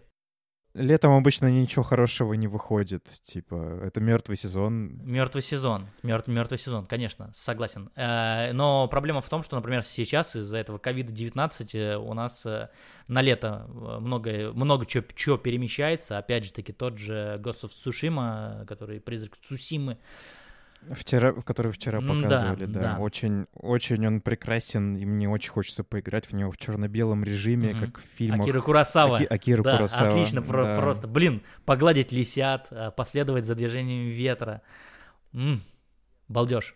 Но и Last of Us, который меня почему-то пугает, потому что я стерегусь спойлеров и всего этого. Я, я конечно, видел пару картинок, которые, наверное, мне что-то заспойлерили, ну, в общем, мне вообще ситуация не понравилась с Last of Us, потому что мне жалко чисто Дракмана во всей этой ситуации, потому что видно, что человек очень много вкладывает в игру, и такое вот происходит, такие глупости, короче. Да, это, конечно, блин, это ситуация, которой явно не позавидуешь, но я, я практически уверен, что это, это практически не отразится на продажах игры. Но именно Дракмана сейчас жал, жалко, потому что сейчас ненужный скандал раз, разрастается вокруг Last of Us. Э, блин. Это, короче, это штука, которая не входила в планы, скажем так. По поводу вот этой вот игровой импотенции, э, многие, знаешь, жалуются – а что поиграть, а что купить, а что еще что-то такого. Это вопросы, они в принципе должны нафиг отпадать, если ты просто 24 на 7 не проводишь за играми. То есть, если ты проводишь 24 часа 7 дней в неделю, 365 дней в году за видеоиграми, то, наверное, да, у тебя там будет не только импотенция, у тебя уже просто там, не знаю, отвал башки уже будет от игр, поэтому так, наверное, нельзя. И простейший рецепт это просто в игры играть наверное, по чуть-чуть и так далее, и так далее. Как это связать с вопросом твоим про мою профдеформацию? Опять же таки, вот так и связать. В какой-то момент для меня видеоигры стали, ну, реально рабо- работой. То есть я начал паниковать в том плане, что я не то что перестаю от них получать удовольствие. Я просто не успеваю от них получать удовольствие, потому что надо сдавать материал. Потому что ты, допустим, проходя какую-то игру для обзора, ты потом пишешь обзор, потом ты от этого обзора отдыхаешь, не возвращаясь в эту игру, а потом проходит время, выходит другая игра, или у тебя меняется настроение. В итоге у меня столько непройденных игр, и мне так жалко, что я бы мог в другой реальности пройти их и, и прочее. Наверное, вот, вот так вот. Так что да, профдеформация определенно есть. Это, это стрёмно. Я не советую так никому, потому что ты... Это реально про, просто внутренний конфликт, когда тебе прям вот хочется получить удовольствие от игры, тебе хочется ей наслаждаться, тебе хочется развалиться в диване, повыбивать все ачивки, что угодно сделать, а в итоге ты вынужден сдавать материал в понедельник к 6 вечера, например, вот так вот, понимаешь? А ты как-то пытаешься с этим, типа, бороться или исправлять это? Потому что все-таки игры — это э, все-таки какое-то приятное времяпрепровождение, а не только напряг с дедлайнами и так далее. Ну, лично для меня, потому что я с такой ситуацией как бы не сталкивался, вот, в отличие от тебя. Я пытаюсь с этим бороться Пожалуй, вот как Логвинов говорит, э, то есть детокс нужен определенный. И у меня этот детокс, опять же таки, как я говорил в начале, я, моя основная работа, вот на текущий момент, э, ну, так вышло, что мне нужно чуть больше денег, чем дают видеоигры, да, поэтому я сейчас э, работаю, ну, режиссером монтажа, и э, пишу я об играх меньше, чем я бы того хотел. И э, только по этой причине я ну, как бы много работаю, а в игры играю, получается, меньше, чем хоте, хотел бы. И это для меня такой, получается, искусственный детокс, поэтому, когда у меня есть время и силы не только, допустим, уставшим упасть и поспать, например, а во что-то поиграть, я выбираю просто что-то, ну, знаешь, максимально неожиданное, например, или там максимально любимое. Там вот я, не знаю, я всех уже просто затрахал персоной пятой игра, которая проходится за 100 часов, только сю сюжет. Это я никогда бы в жизни бы к такой игре не прикоснулся, но вот прям вот, ну, ну вот нравится мне она, ну вот хоть убей. Поэтому я просто в нее захожу и что-то в ней делаю. Поэтому, не знаю, я с тем же успехом мог бы заходить э, в Animal Crossing, например, да, ну что-то такое. Ты выбираешь, вот Денис Бейсовский, он вел такое, ну не то, что прям вот ввел такое понятие, но он, можно сказать, придумал, наверное, такое слово аутировать. Э, типа, когда ты сидишь такой, высунув язык, и просто играешь, не понимая, во что ты играешь и так далее. Ну, то есть, сколько времени прошло, когда ты полностью проваливаешься в игру, когда ты в ней аутируешь. И вот э, мне вот нравится таким заниматься. Мне кажется, это как раз лечит любые профдеформации. Это лечит депрессии, апатии и так далее. Вот. Слушай, а давай тогда поговорим с тобой немного про другой аспект этой вот э, твоей работы ты, получается, контент весь делаешь сам, то есть ты монтируешь видео, монтируешь аудио, э, делаешь вот эти вот гифки замечательные, которые я очень завидую, как ты их можешь делать, потому что мне тоже хочется такие же делать. В общем, э, как ты этому, к этому пришел, к тому, чтобы делать это все самостоятельно? Какие итерации ты проходил в этом плане? То есть учился ты чему-то, не учился? Как ты это постигал, в общем-то, мастерство, ремесло создания контента? Абсолютно всему я учился, э, и учился я этому очень долго, а причина, к сожалению, супер банальна, супер проста, типа, хочешь сделать хорошо, сделай это сам. И я не всегда делаю. Э, то есть у меня есть такие моменты, например, когда я просто э, кому-то монтирую видео, есть моменты, когда я озвучиваю видео, не монтируя его, есть моменты, когда я просто делаю графику, не монтируя видео и не озвучивая. И, наконец, есть моменты, когда я просто пишу текст, а кто-то потом его озвучит, смонтирует и прочее. Ну, то есть все эти мои навыки, они раскладываются вообще на три составляющих. Соответственно, это motion design, это вот эти гифки, которые ты говоришь, это весь графон, который движется и так далее. Это, собственно, монтаж видео, обычный клиповый, и э, написание текстов. А, и четвертый момент, четвертая итерация, это озвучка. Поэтому мне кажется, что когда все эти четыре навыка встречаются, у меня это как раз, ну то есть точно в таком виде я работаю на такой основе с Rosetkit и с Game Guru. То есть эти люди заказывают у меня полный цикл обзоров, потому что им нравится, как я монтирую, им нравится музыка, которую я подставляю, нравится голос, тембр, ритмика, то есть нравятся обороты, которые я пишу в текстах и так далее. Вот так вот. А, как я к этому пришел, опять же таки, ну, я просто очень долго работал с, не знаю, я люблю себе выбирать таких, знаешь, менторов, наверное, менторы, да. То есть эти люди, которых я точно знаю, что они умнее меня, они опытнее меня, может быть, они старше меня, скорее всего, они старше меня. Для меня такими менторами были, э, не знаю, для меня таким ментором был вот Фед, Федор Тимофеев с Geek TV, это наш главный редактор был. Ночной эфир. Да, я помню, он делал еще про комиксы, он делал прекрасную передачу еще. Если это я правильно понимаю. То есть Нет, он... с Гик ТВ. Федя Тимоф... Тимофеев. Ночной эфир. Э, а, э, и вот сейчас Да, он... я помню, он, он там теории разбирал. Теории, теории различные, нау... научные разбирал, да. И э, он как раз-таки сейчас работает на Лента.ру и тоже там делает очень такой топовый, крутой материал. Я вот, например, у Феди, ну, то есть Федя меня прям, ну, дрючил там в какой-то момент по поводу текстов, что вот я неправильно пишу, я не так пишу, я не с того начинаю, я не от того пляшу там и так далее. Потом там до Феди был, э, не знаю, Александр Борисович Глаголев, который как раз-таки вот про, про комиксы делал, но на Кибергейм ТВ. Да, вот я про него подумал. Да, а всего, до да. этого человек работал э, на канале Культура, он работал на России 1, он работал на Канобу в Подпольной Правде, он вообще друг Бориса Ароновича Репетура. И, ну, это топ, это просто топ, это прям вот прям реально, это прям сенсей, который, я не знаю, я, я старался у него все лучшие всякие фишки принимать, всякие советы его слушать. Человек, который меня научил не бояться камеры, человек, который научил как раз-таки интонированию голоса. Единственное, что вот у меня не было, пока еще мне не встретился какой-то такой ментор, э, который меня бы научил монтажу, например. То есть я вот знаю, что там вот Денис Бесовский, мне нравится, как он монтирует.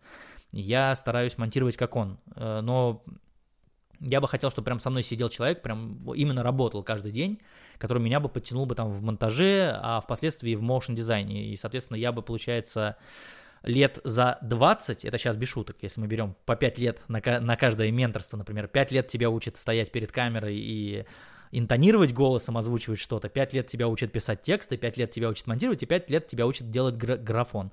Вот 20, за, через 20 лет, лет, лет я бы сказал бы, все, всем учителям спасибо, я выпускаюсь в этот открытый мир, как маленькая рыбка пони на утесе. И, собственно, опять же таки, отвечая на твой вопрос, шел я к этому супер долго, то есть это уже измеряется, наверное, десятилетием, одним пока что, одной декадой. И это э, сложно, это жестко делать, это получается, ты являешься таким человеком-оркестром. А зачем я это делаю? Опять же таки, просто потому что когда монтирует кто-то другой, мне не очень нравится, какая там играет музыка, например. Мне не очень нравится, какие там использованы кадры, какой там ритм, какая там нарезка. Поэтому я предпочитаю это делать сам. Это эгоистичная хрень, от этого надо избавляться. Это вообще не признак профессионализма. Это глупость, я бы даже сказал бы, производственная. Но я вот вынужден пока работать вот с этим. Пока нет альтернативы, к сожалению. Слушай, вот в ответе на твой вопрос у меня родилось два новых вопроса. Я Первое, это не, не пытался ли бы, не думал ли ты о том, чтобы применить свои навыки в другой, как бы, индустрии, условно говоря, то есть не только видеоигры, а в другой какой-нибудь. И второй вопрос я уже потом задам, потому что он немного про другое. Давай это. Хорошо. А, отвечая на твой вопрос, конечно, пробовал. И более того, мою зарплату составляют, тем более в такие дебильные времена, как сейчас, какие-то заказы, не связанные с видеоиграми. Например, э, создание рекламы, э, создание всяких отчетов, конференций. Я монтировал видеоклипы. Я монтировал всякие, блин, вот эти, знаешь, производственные штуки, всякие объяснялки с графикой и так далее, всякие рекламки. То есть вот тебе другая область. Единственное, что я не монтировал, и я уверен, что это никогда в жизни мне, ну, мне так сильно не может повести никогда в жизни, но я тайно очень хотел бы когда-нибудь э, смонтировать какой-нибудь фильм, потому что единственная работа над кино у меня была только в рамках э, конкурса, где за 48 часов компания людей должна была снять кино с нуля. То есть 48 часов тебе задают тему, ты очень быстро сни- пишешь сценарий, снимаешь. И я как раз был тем чуваком, который монтировал короткометражку, буквально пятиминутную э, короткометражку, ну, типа, пятиминутная короткометражка, которая была, выглядела как, ну, типа, кино, условно говоря, там, типа, музыка со- соответствующая была, цветокоррекция соответствующая была, ритм и так далее. Вот. Так что я пробовал свои навыки, и они не сильно отличаются от того, что видишь ты в гифках и в обзорах там и так далее. Правда, единственное, что когда я делаю видеоигры, я прям максимально в безумие погружаюсь, мне прям по кайфу, не знаю, какие-то слова прикольные там выдумывать, какие-то при, какие-то там приколы ввинчивать и так далее, потому что я прям кайфую от этого синтеза, потому что я знаю, что видеоигры, они мне, блин, по жизни насолили, они меня по жизни продолжают радовать уже почти 30 лет и так далее. При этом самое мое жесткое проклятие это то, что э, мои родители вообще не понимают вот этого моего увлечения, и я тот парень, который, вот этот вот э, задрот, который все время сидит э, за, за, комп, за комплюктором, понимаешь, вот всю жизнь, вот я никак не могу вот эту парадигму сдвинуть. Я уже деньги стал зарабатывать этим, но родители все равно думают, что это так, дебильные штуки. Поэтому моя сверхцель это реально вырасти до такого момента, что я когда-нибудь э, просто сделаю огромнейший сюжет, какой-нибудь документальный сюжет сделаю про то, что я буду объяснять таким людям, как мои родители, что видеоигры это не только э, то, что они видят э, у Андрея Малахова «Пусть говорят» на всяких шокирующих выпусках нов- новостей и так далее, а это реально крутое искусство, современное интерактивное искусство. Ну, просто они немного по-другому к видеоиграм относятся. Кстати, я помню, был прикольный, ну, не слух или слух, когда говорили, что Логвинов будет, будет э, работать или как-то обзорщиком в вечернем Урганте. Мне кажется, это бы очень сильно помогло бы к нормализации отношений к видеоиграм, особенно после того, как, как, как Кадима пришел в Ургант, и это очень многое, мне кажется, сделало для нормализации какой-то такой, типа, видеоигровой штуки. Да, знаешь, когда Кадим, Кадима приезжал в Москву, он был, где он только не был, э, легче сказать, где он не был, правда, он был в Афише, он был на России один он был, он был на Первом канале и так далее. И... Он был на модных выставках типа «Гараж», там, и читал лекции точно, про точно, нарратив да. там и так далее. То есть он в много, он да, был. он И делал. проблема в том, что, да, к сожалению, у нас...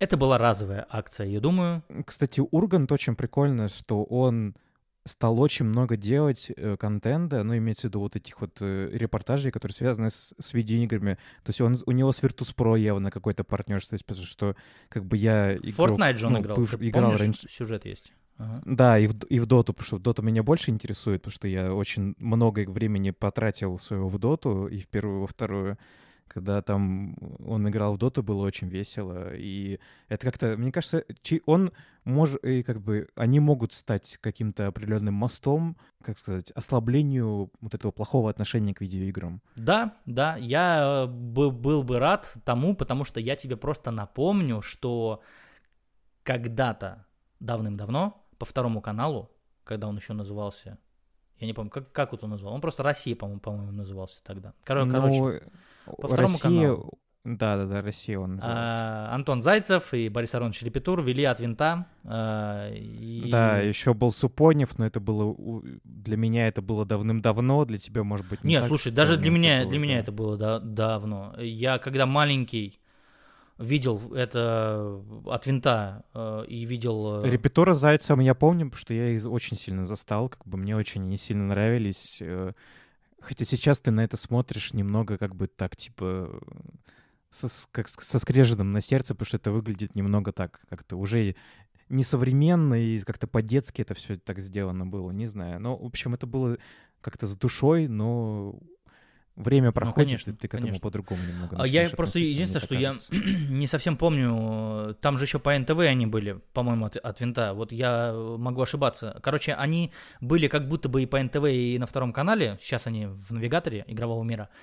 Но э, когда я был маленьким, я охреневал от того, что как это такое, что вот там по двум основным каналам, например, да, э, которые смотрят мои родители, там, например, папа смотрит из-за каких-то фильмов, дедушка смотрит из-за футбола, бабушка смотрит из-за мелодрам, мама смотрит из-за новостей, а я смотрю, потому что там есть вот дядь Сереж Супонев, например, да, и вот эти два мужика, которые про игры рассказывают очень смешными голосами, летя вот в таком, типа, вертолете, в дирижабле, типа, это же, это же офигенно просто.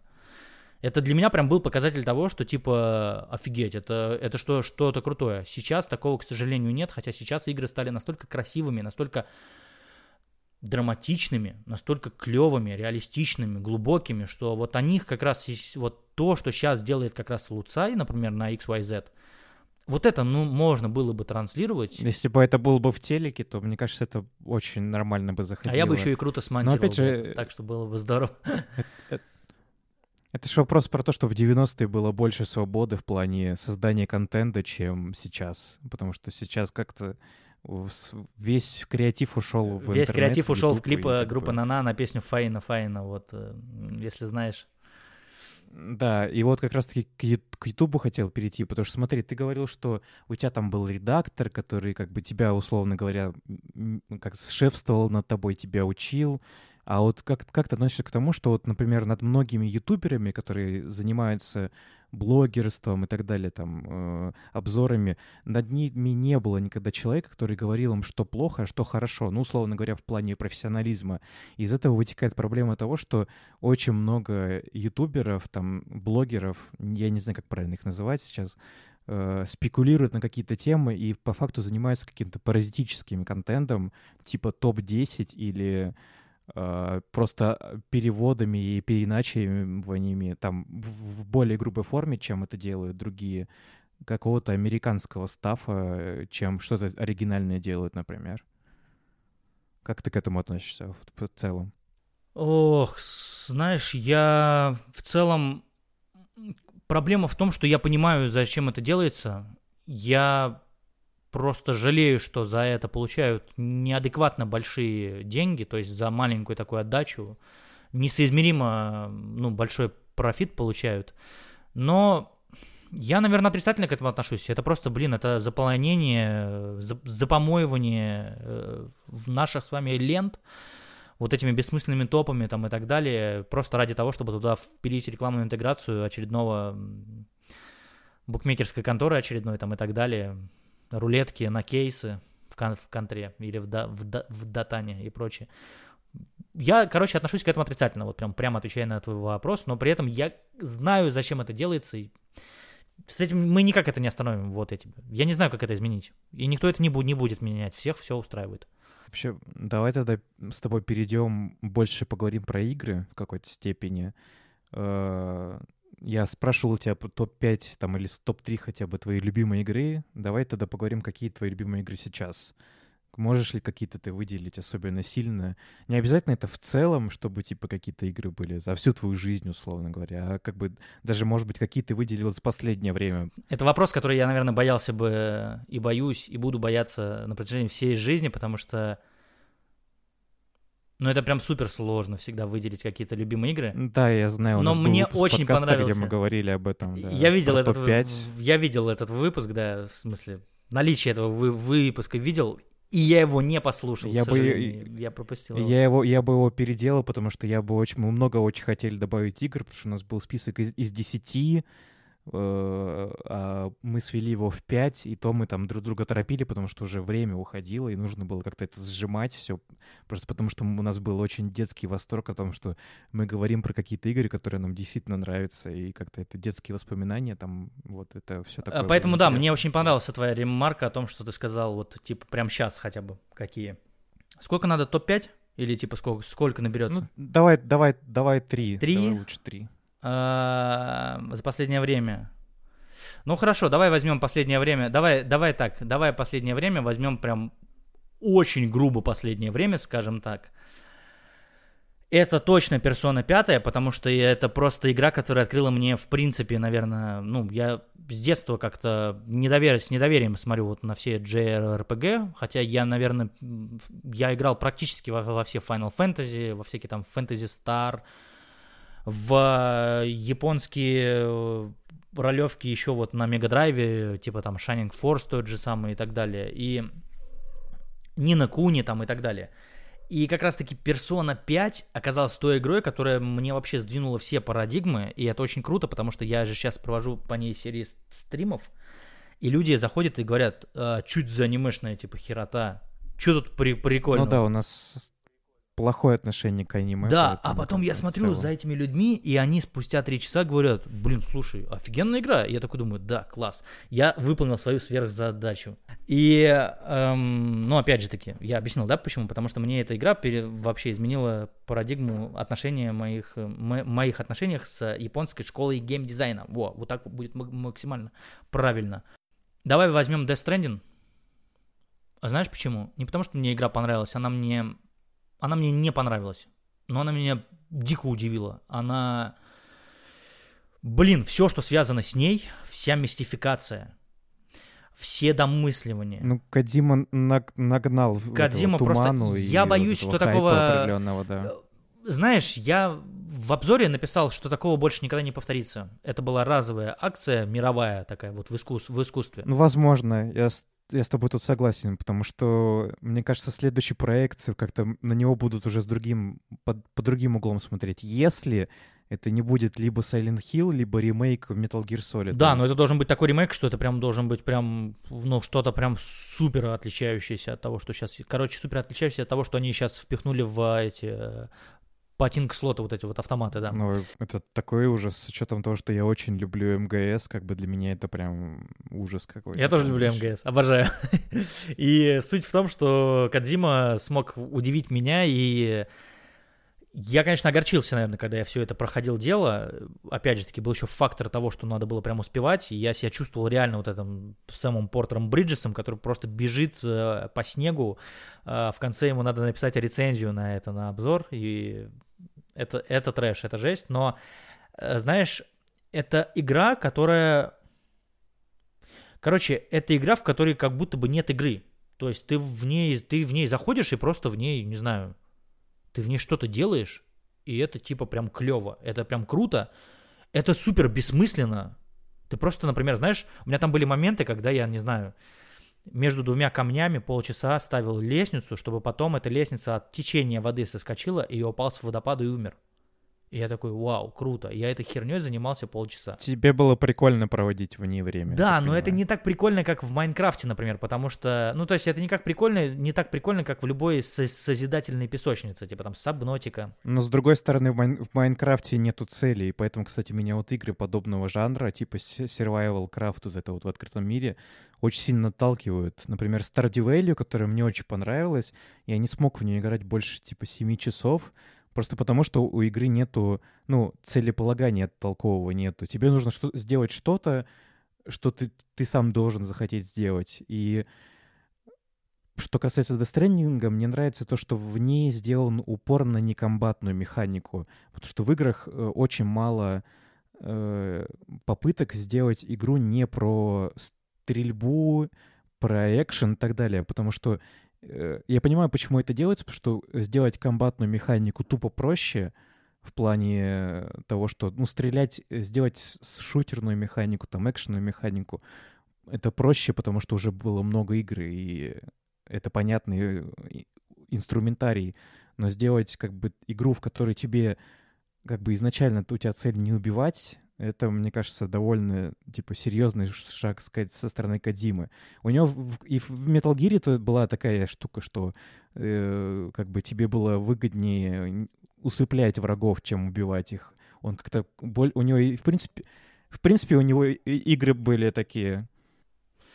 Ну, да, в Metal Gear, в Metal Gear, как и в Deus Ex, э, награждался вот этот вот путь пацифизма, когда ты, э, ну, проходишь э, игру, то есть это дополнительная такая вот иммерсивность возникает, когда ты проходишь игру, осознавая себя э, специальным агентом, который ничего не знает о своих врагах и не может их убивать, например, по той причине, что они конкретно тебе сейчас ничего плохого не сделали, и твоя цель вообще в другом. И то, что сделал Кадзима, конечно, это прям удивительно. Короче, блин, мне очень жалко осознавать, что это возможно, одна из последних таких игр именно визионерских, то есть... Э, по сути, у нас на всю индустрию визионеров э, очень мало. То есть это кто? Это какой-нибудь там э, Мишель Ансел со своим э, Beyond Good and Evil 2, который никогда в жизни, мне, мне кажется, уже не, не выйдет. Да, и выйдет какой-нибудь, не знаю, недопиленный War Access херней типа того, да.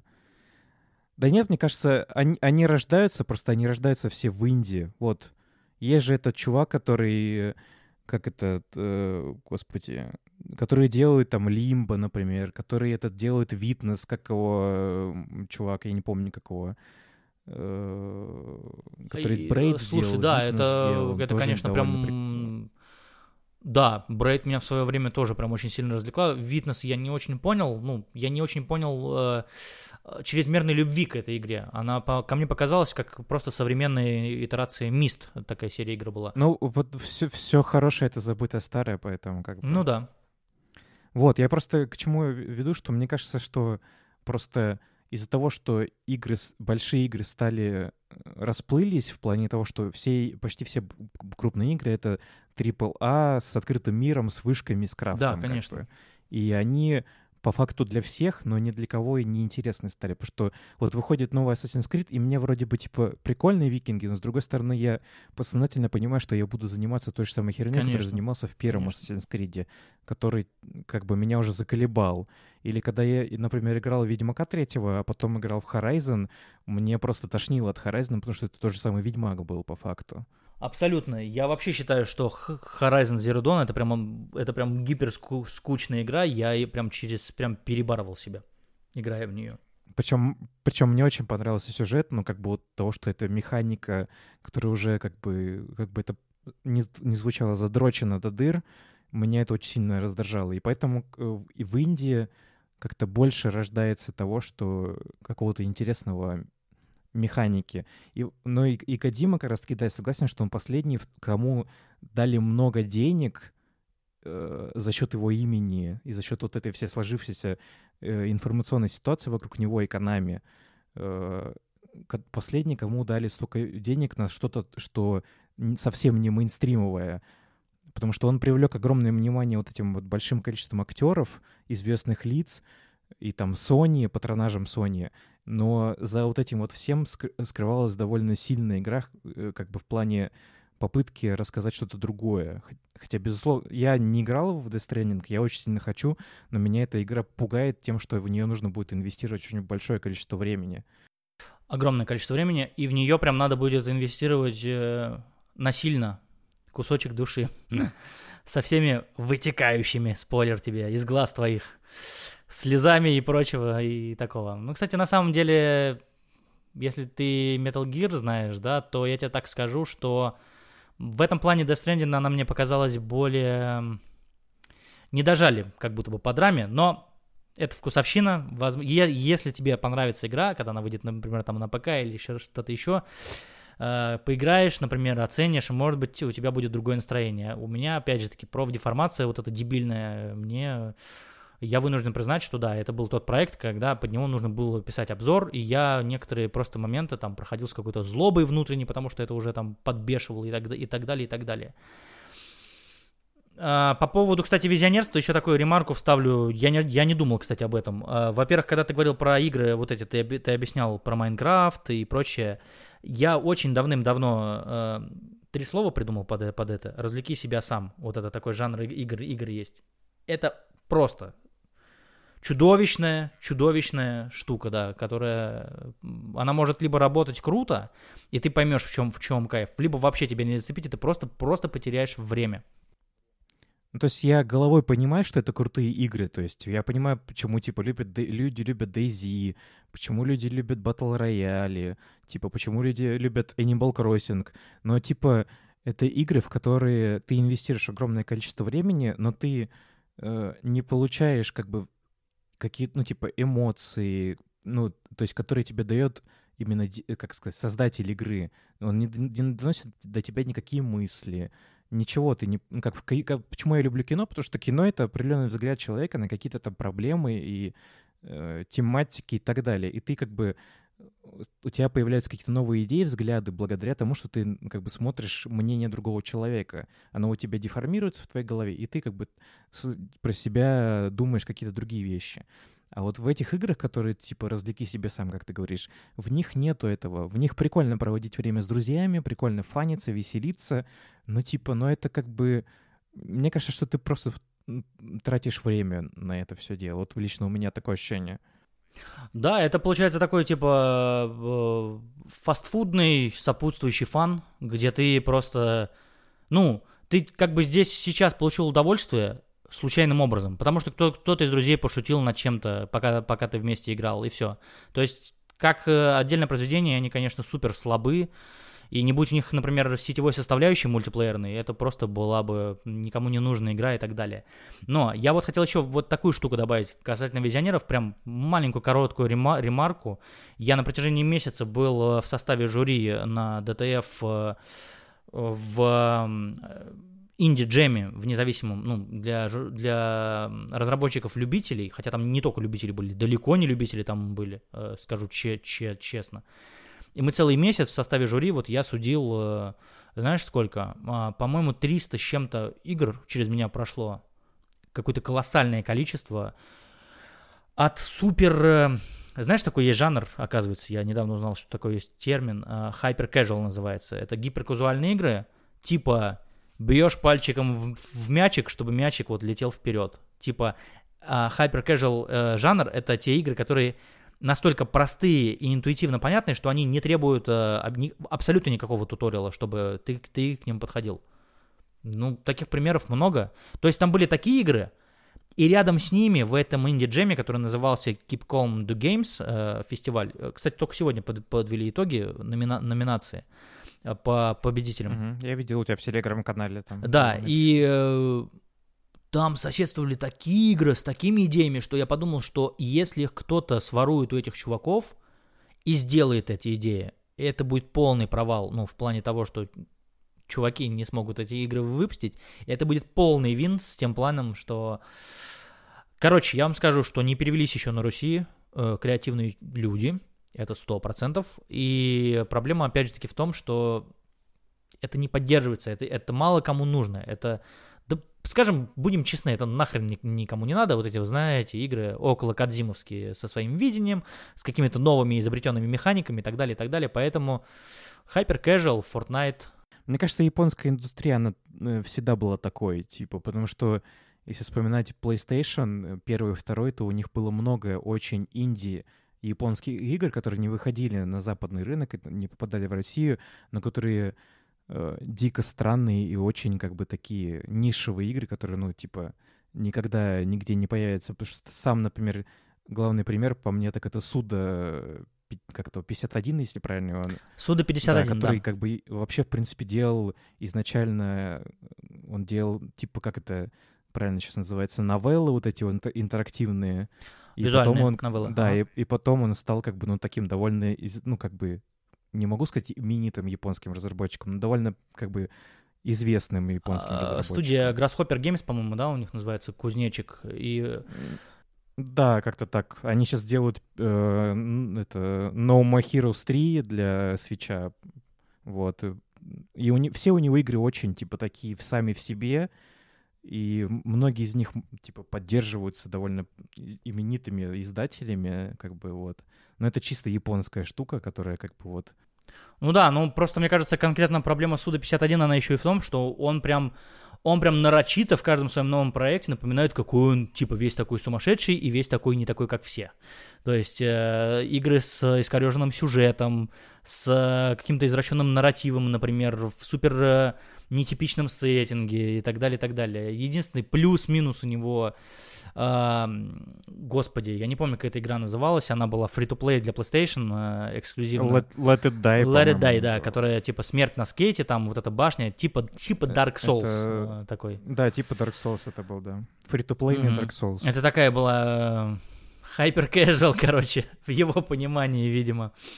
Вот, и ты меня спрашивал про третью игру, у меня было время подумать, но я тебе скажу так, что до того, как ты мне задал этот вопрос, я уже знал, что я эту игру выберу, и поэтому я тебе заранее а, такой, сказать, как тебе сказать, путь отхода себе заготовил, назвав тебе а, свой ответ, что когда ты мне сказал за последнее время, я тебе ответил. Давай вот прям очень грубо возьмем последнее время. Короче, я не буду томить, это The Last of Us, это игра, которая меня так вообще не трясло, наверное, блин, ни с одной игры за последнее время. Я считаю, что это супер э, топовая история.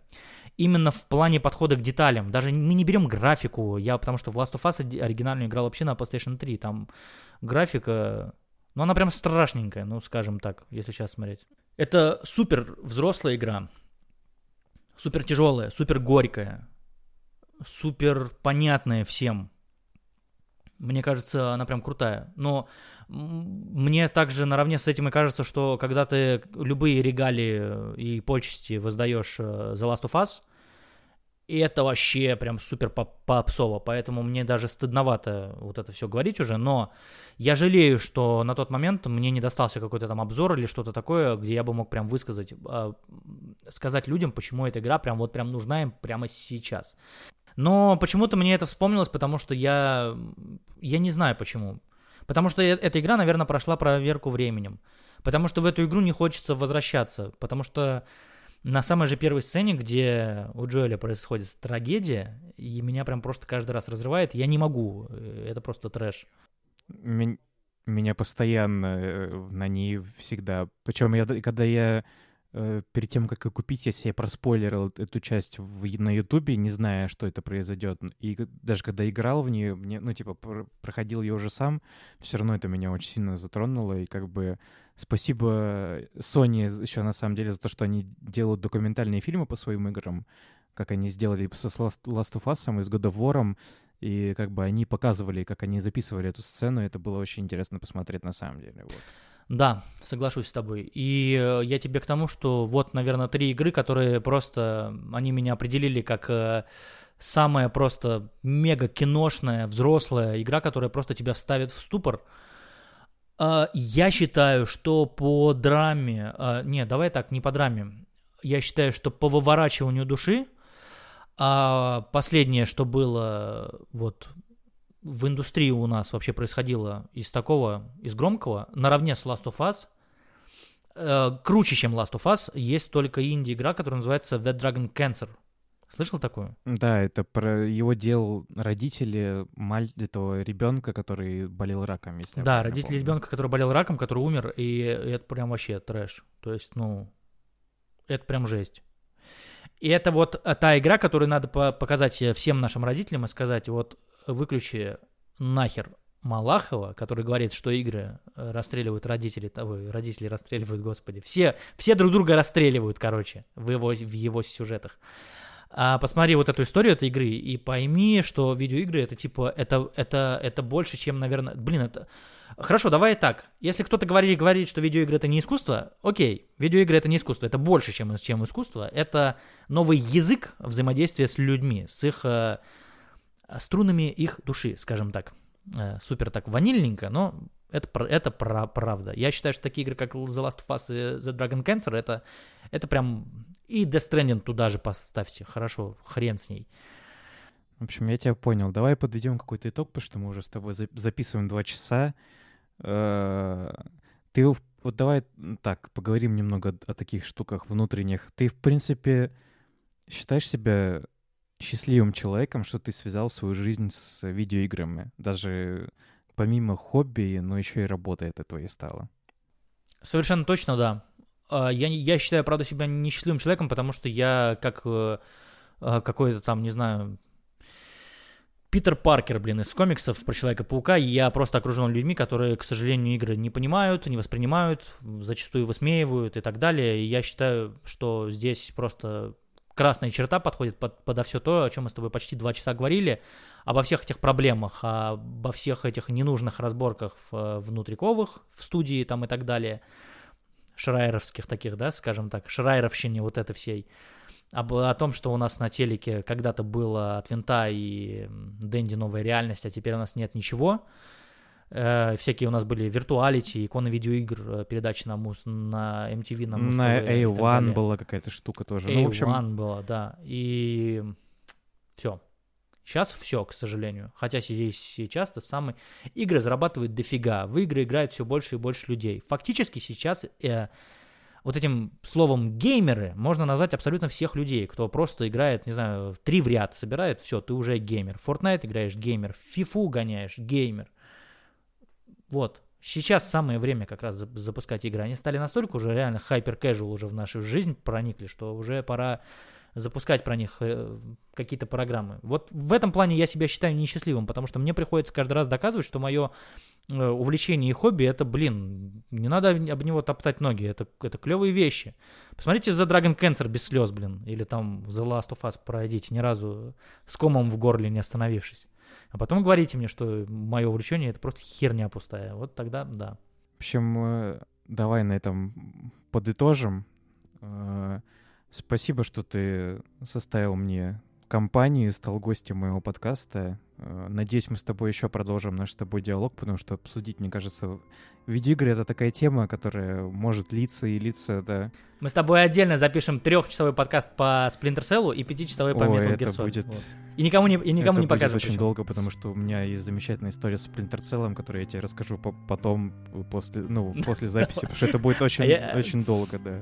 А я тебе расскажу историю про то, как я Splinter Cell первый проходил по журналу, который мне друг подарил на день рождения, игромания, и Splinter Cell первая часть там была как раз темой номера, и я читал, и у меня картинки оживали, понимаешь? Я думал, блин, это, это не игра, это просто лучшее, что вообще произвела индустрия. Вот. В общем, да, спасибо, Семен. Э, с вами был подкаст 18.00. Спасибо, что послушали. Всем пока. Пока.